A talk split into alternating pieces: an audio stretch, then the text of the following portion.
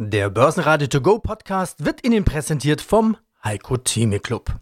Werden Sie Mitglied im Heiko Theme Club. heiko-theme.de Börsenradio Network AG Marktbericht Aus dem Börsenradiostudio meldet sich Peter Heinrich. Es ging natürlich um die Aufarbeitung und die Analyse des EZB-Rekordzinsschrittes. Ja, hallo, Jochen Stanzle hier von CMC äh, Markets. Die EZB liefert ja 0,75 Prozentpunkte auf 1,25 Prozent Leitzins. Ja, und der DAX war zum Tagesschluss dann versöhnt. Wie interpretierst du diese Entscheidung? Nun schafft jetzt eine gewisse Klarheit. Sie hat ja versprochen, Christine Lagarde zu sagen, wo der Gipfel ist. Äh, wir sind ja jetzt gerade dabei, diesen Gipfel hochzuklettern. Es ist äh, sehr schweißtreibend für alle Marktteilnehmer, wenn die Zinsen steigen und die Leitzinsen angehoben werden. Also wir laufen den Berg hoch, das ist anstrengend, aber klar umrissen liegt vor uns der Gipfel. Und an diesem Gipfel wird auch wenig herumgerückt. Die US-Notenbank war da früher klar, wo es enden wird, und zwar bei einem Spitzensatz des Fed Funds Rate. Das ist ja der Leitzins in den USA. Die wird bei 4% landen. Und gestern sagte Christine Lagarde, es werde jetzt an jeder der kommenden Sitzungen des EZB-Rats eine Anhebung der Leitzinsen geben, also bei den geldpolitischen Sitzungen. Dann wird das dann nochmal präzisiert, wie oft denn die Sitzungen, wie viele Sitzungen sie da meint. Und dann sagte sie, es ist mehr als zwei Sitzungen, aber nicht mehr als fünf Sitzungen. So, jetzt kann man ein bisschen rumrechnen, wenn sie das nächste Mal vielleicht um 50 Basispunkte anhebt, im Dezember dann 25 und so weiter, dann landen wir bei einem Spitzenzinssatz für, die, für den Hauptrefinanzierungssatz bei drei Prozent. Also EZB-Ziel 3%, FED-Ziel 4% und dann war es das erstmal. Mehr wird nicht erwartet. Hm, ja, das heißt, die Fed ist ja immer ein bisschen in Nasenlänge voraus. Fed-Chef Jerome Powell sagte, die Bank sei fest entschlossen, die Inflation zu kontrollieren. Das heißt, die Zinserhöhungen werden auch da fortgesetzt. Das heißt, auch in den USA kommen dann da 50 Basispunkte wahrscheinlich. Es ist zu erwarten. Ja, also es geht auch tatsächlich, und das ist das Wichtige, das jetzt zu verstehen, darum, wie schnell wir diesen Berg hochklettern oder hochwandern.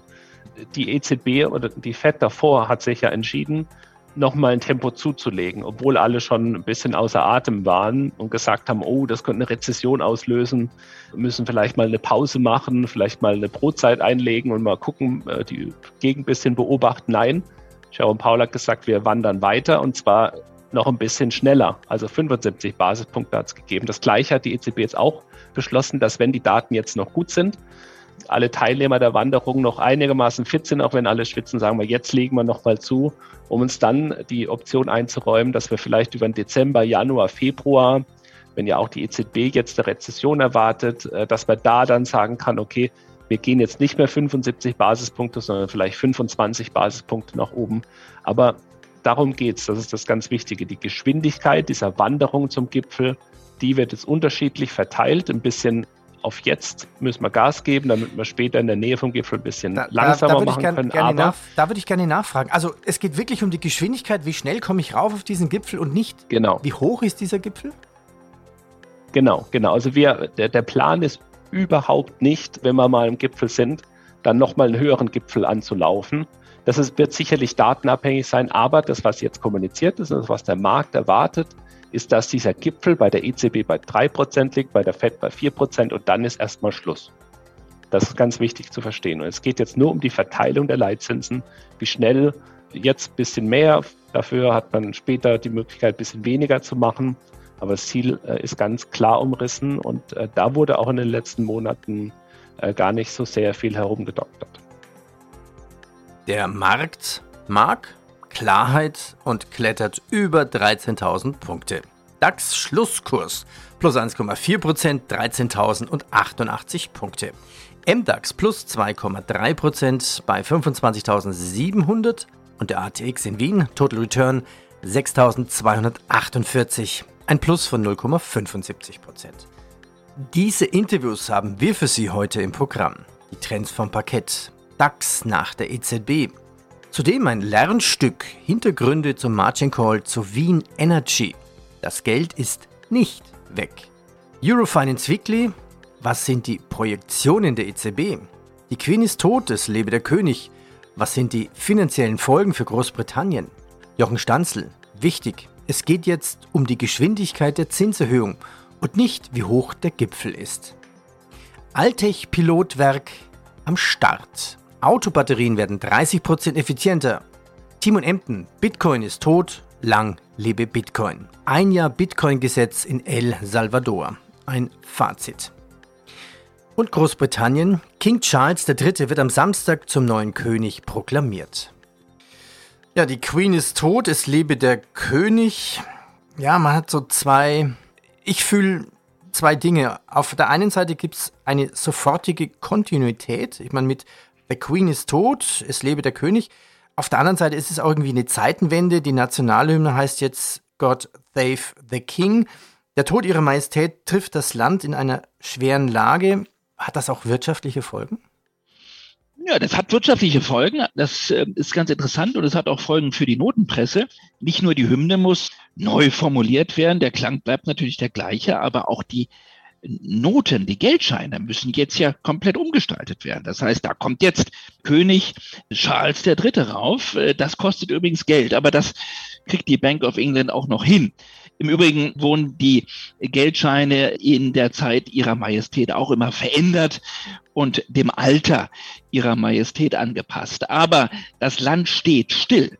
Das ist interessant. Und das Land wird die nächsten zwölf Tage nur gebremst arbeiten. Und der Tag des Begräbnisses, äh, und das ist ja dann der zwölfte Tag, nach dem Tode wird ein gesetzlicher Feiertag. Das kostet Milliarden von Pfund, habe ich heute früh gelesen, sehr interessant. Bis zu sechs Milliarden Pfund werden die nächsten Tage sozusagen die Konjunktur belasten, weil alles zurückfährt, weil Produktion runtergefahren wird, weil man nicht arbeiten geht, weil man trauert. Das ist das eine. Und das andere ist natürlich, dass dieser ja, Wechsel, dieser ein Generationenwechsel sozusagen an der Spitze des Königshauses Großbritannien in einer ganz, ganz schweren Situation trifft. Wir haben eine Inflation, die über 20 Prozent ist. Wir haben eine schwache Konjunktur.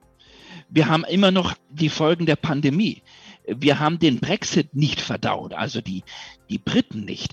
All das kommt zusammen äh, und jetzt auch noch eine neue politische Führung. Ja, gerade mal 48 Stunden ist die neue Premierministerin Liz äh, Truss ja im Amt. Und dann haben wir noch ein Fund und das rundet das Ganze ab, was jetzt zum US-Dollar auf einem historischen fast historischen Tief ist. Zumindest auf dem tiefsten Stand zum US-Dollar seit 1985.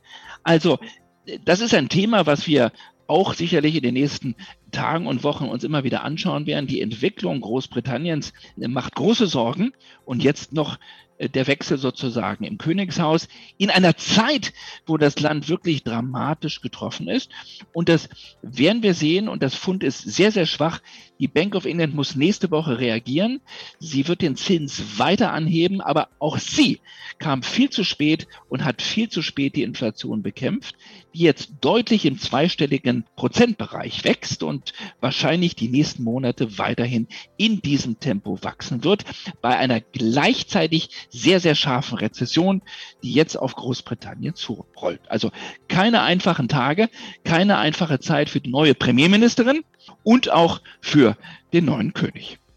Die Bankenaktien legen nach der EZB zu. Klar, das Kreditgeschäft wird lukrativer, die Einnahmen steigen, zum Beispiel Commerzbank plus 4%. Die schlechte Nachricht, der Gasimporteur VNG ist in der Energiekrise in finanzielle Schieflage geraten und hat jetzt Staatshilfen beantragt. Schönen guten Morgen, Sascha Flach ist mein Name und ich arbeite hier für die ICF Bank auf dem Parkett in Frankfurt und wir betreuen so um die 600.000, 700.000 Derivatprodukte. Ja, oder sowas wie jetzt in Wien passiert ist, ne? mit, mit Wien Energie, also den großen Stadtwerken. Ja, also Wien Energy ist eine ganz eigene Story und ähm, Was ist da die Story? Also die, ja, hast du ein bisschen Zeit? Ja. Gut, weil Wien Energy ist eigentlich so ein klasse Fall, dass halt Future-Märkte funktionieren, dass Absicherungsgeschäfte funktionieren und dass man damit halt auch für seine Endkunden eine Preisstabilität bilden kann, sowie dann halt auch noch einen kleinen Discount über die Future-Märkte. Und zwar ist Folgendes passiert. Mhm. Die Wien Energy hat zwei Millionen Kunden und die versorgt die mit Strom und Wärme. So, die Wärme und den Strom generiert sie durch, durch das Verbrennen von Gas.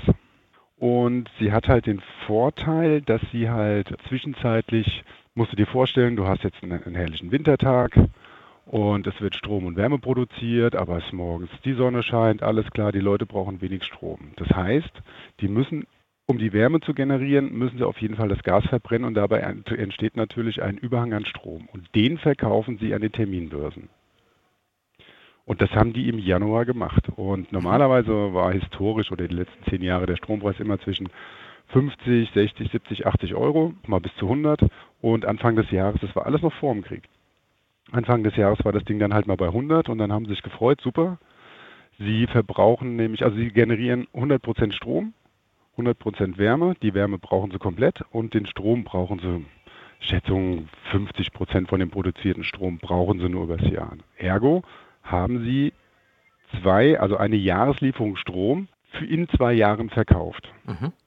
Für ja? in zwei Jahren, also für in zwei Jahren müssen die Januar dann 2024. Genau, da müssen die dann liefern den Strom und haben natürlich dafür eine Marge gekriegt. Und an den Future-Märkten ist es ja so, ich bin ja nicht eins zu eins, sondern ich bin ja gehebelt. Das heißt, ich hinterlege eine Marge und die Marge dient dann als Sicherheit. Jetzt ist allerdings dann ab Februar der Strompreis so eklatant gestiegen, dass die Damen und Herren dann irgendwann mal einen Margin Call bekommen haben. Das, das heißt, heißt, es müssen. Das, das ist eine heißt, Aufforderung quasi? Ja gut, ja, eine, eine, Sie müssen halt Ihre ähm, Sicherheits, das ist ja dann eine Sicherheit, die bei der Eurex oder bei dem Future-Markt hinterlegt wird, mhm. bei dem Strommarkt und die muss ja dann gewährleisten, dass dementsprechend diese Kontrakte auch erfüllt werden können. Ja, also ein Margin Call ist ja eigentlich nur zum Schutz von den anderen Handelsteilnehmern, dass wenn das Ding aufgelöst werden muss oder da irgendwas passiert, dass jeder noch sein Geld bekommt. Und deswegen mussten sie Liquidität nachschießen. Jetzt muss man sich halt vorstellen, das Ding war bei 100 und ich weiß nicht, im Hoch waren wir dann bei 1050, ja, also mal schnell verzehnfacht und dementsprechend ist dann auch die Margin gestiegen, die hinterlegt werden muss. Und das sind halt Dimensionen dann plötzlich, was so ein kleiner Energieträger so nicht kannte, ja. Das war auch sehr außergewöhnlich für die. Und die Buchungen und die, die, die Kohle, die sie da hinterlegen mussten, also die haben zuerst ihr komplettes Eigenkapital ausgenutzt, die kompletten Kreditlinien haben sie ausgenutzt das hat dann nicht mehr gelangt. Dann haben sie sich mit der Stadt Wien auseinandergesetzt. Die haben dann nochmal 1,4 Milliarden haben sie dann nachgeschossen. Und dann, als die dann nicht mehr gelangt haben, musste man dann halt an, die, an den österreichischen Staat gehen. Mhm. Ja, aber das Geld ist ja noch nicht weg. Wenn die in zwei Jahren die Energie liefern, dann ist es, hat sich das erledigt. Nur halt solange der, der, der Preis da oben ist, muss dementsprechend die Margen ankommen. Wollen Sie wissen, wie es weitergeht? Ja, hier der kurze Hinweis. Hier in diesem Marktbericht, in diesem Schlusspodcast, Börsenradio to go Podcast, da hören Sie immer nur kurze Ausschnitte aus den langen Interviews. Alle Interviews in Langform finden Sie auf börsenradio.de. BMW will die Reichweite und die Ladezeit seiner Elektroautos ab 2025 mit neuen Batteriezellen deutlich verbessern und die Herstellungskosten der Batterien halbieren. Ja, erstmal vielen herzlichen Dank für die Einladung. Hier ist Uwe Ahrens. Ich bin Geschäftsführer der Altec Advanced Materials und aller untergeordneten Tochtergesellschaften, also auch der Altec Industries Germany GmbH, die in Sachsen in Schwarze Pumpe jetzt die ersten Bauvorhaben durchführt für unser Silumina Anodes Material. Sie sind ja ein Start-up. Noch. Fragezeichen. Äh, Sie hatten jetzt Besuch vom Kanzler in Dock 3 sozusagen in der schwarzen Pumpe. Und ich dachte mir, was ist das für eine schwarze Pumpe? Was ist das? Aber so heißt der Ort. Also so wie Karlsruhe Karlsruhe heißt, so heißt der Ort Schwarze Pumpe. Naja, Schwarze Pumpe ist ein Industriegebiet. Und wie man schon vom Namen hört, äh, beschäftigt sich mit alten Industrien, Kohle und sonstige Dinge. Und der Kanzler kam natürlich nicht zur Altec, sondern der kam mit den Ministerpräsidenten Sachsen, Brandenburg und Thüringen in die schwarze Pumpe für eine Diskussion des Strukturwandels. Und da passen wir natürlich genau rein, weil wir neue Technologien und neue Arbeitsplätze in dieser Region schaffen, in einem stark wachsenden Gebiet, nämlich der Elektromobilität und den Batterien. Das heißt, was haben Sie dann dem Kanzler gezeigt? Einen Plan oder mit ihm nur gesprochen?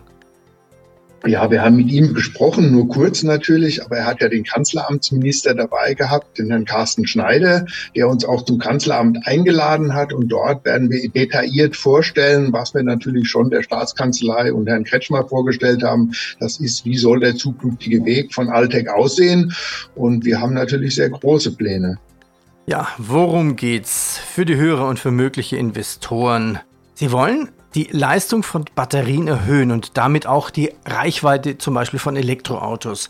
Sie haben jetzt ein Verfahren entwickelt, bei dem Sie Silizium in die Anode einbringen können.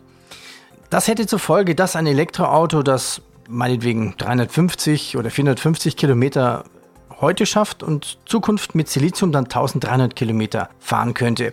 Ihr Know-how liegt quasi in der technischen Umsetzung. Ja, und jetzt soll das Pilotwerk auch in der Lausitz produziert werden. Dazu gleich mehr. Aber was bedeutet das, wenn eine Autobatterie zum Beispiel um 30 Prozent effizienter wird? Fahrzeuge wird leichter und bei gleicher Reichweite, Fahrzeug wird günstiger und eine bessere Marktdurchdringung vielleicht oder die Leistung wird gesteigert bei gleichen Kosten oder Batterie wird leichter oder die Autos sind kleiner. Vielleicht hätten Sie noch ein, zwei Beispiele, um das vielleicht genauer mal zu beleuchten. Naja, es ist natürlich ein Wettlauf der Zeit, um die Nachteile der Elektromobilität wie Leistung und Reichweite zu reduzieren bei bezahlbaren Kosten. Und da ist es ganz wichtig, dass die Leistungsfähigkeit der Batterien nach oben geht.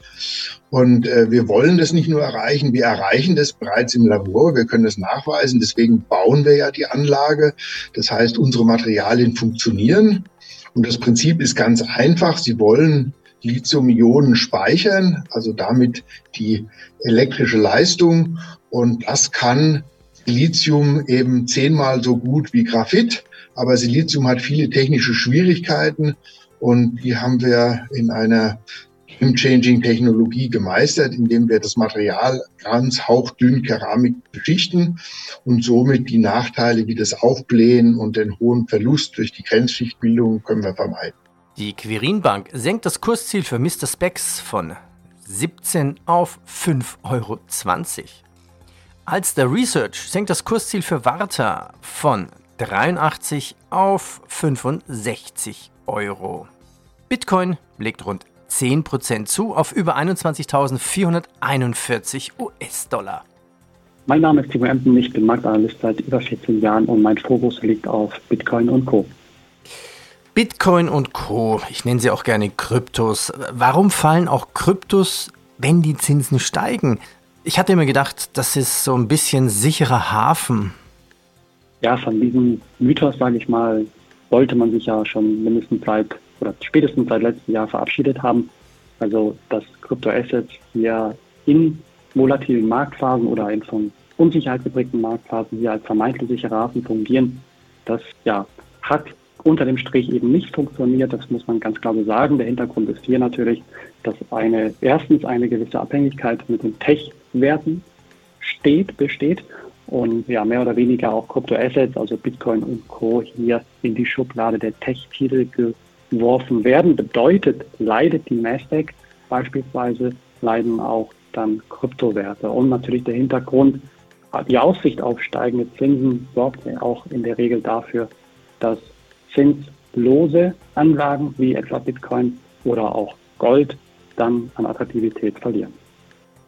Das ist aber noch lange nicht der Tod des Bitcoins. Wir hören ja jetzt momentan, die Queen ist tot, lang lebe der König. Ich hatte das vor kurzem auch gelesen, der Bitcoin ist tot, lang lebe der Bitcoin. Das heißt aber trotzdem, dass Bitcoin etabliert ist und Institutionelle damit arbeiten. Das heißt, Bitcoin wird auf jeden Fall länger leben. Ja, ich denke, alle Abgesänge, die wir auch in der Vergangenheit äh, immer wieder gesehen haben auf dem Bitcoin, die sind fehl am Platz, ganz klar. Also, dass man hier davon spricht, dass der Bitcoin möglicherweise tot ist oder tot sein könnte, auch in naher Zukunft, das halte ich äh, hier doch für sehr, sehr unwahrscheinlich.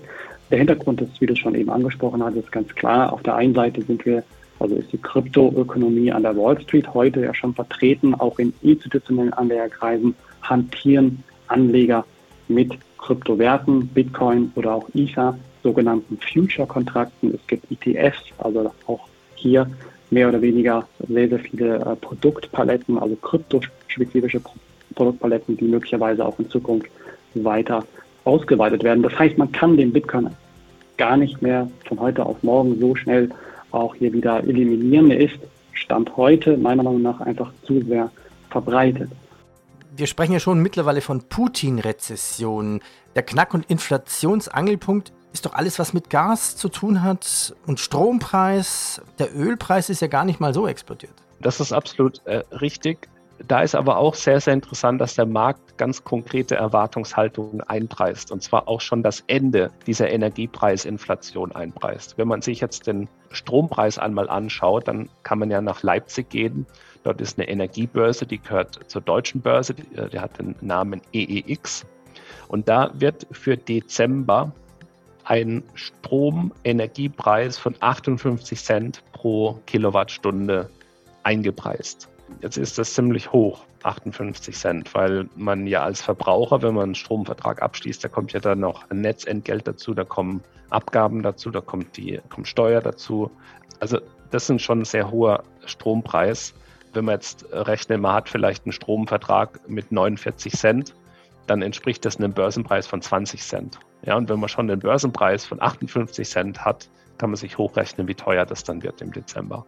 Jetzt ist es ja so, dass viele eben vertragliche Bindungen haben und das, was ich eben beobachtet habe, die Börse geht davon aus, dass der Strompreis wieder fallen wird. Und zwar viertes Quartal 2023 geht man davon aus, dass der Strompreis schon wieder bei 47 Cent liegen wird. Im zweiten Quartal 2024 rechnet man damit, dass er wieder bei 13 Cent liegen wird.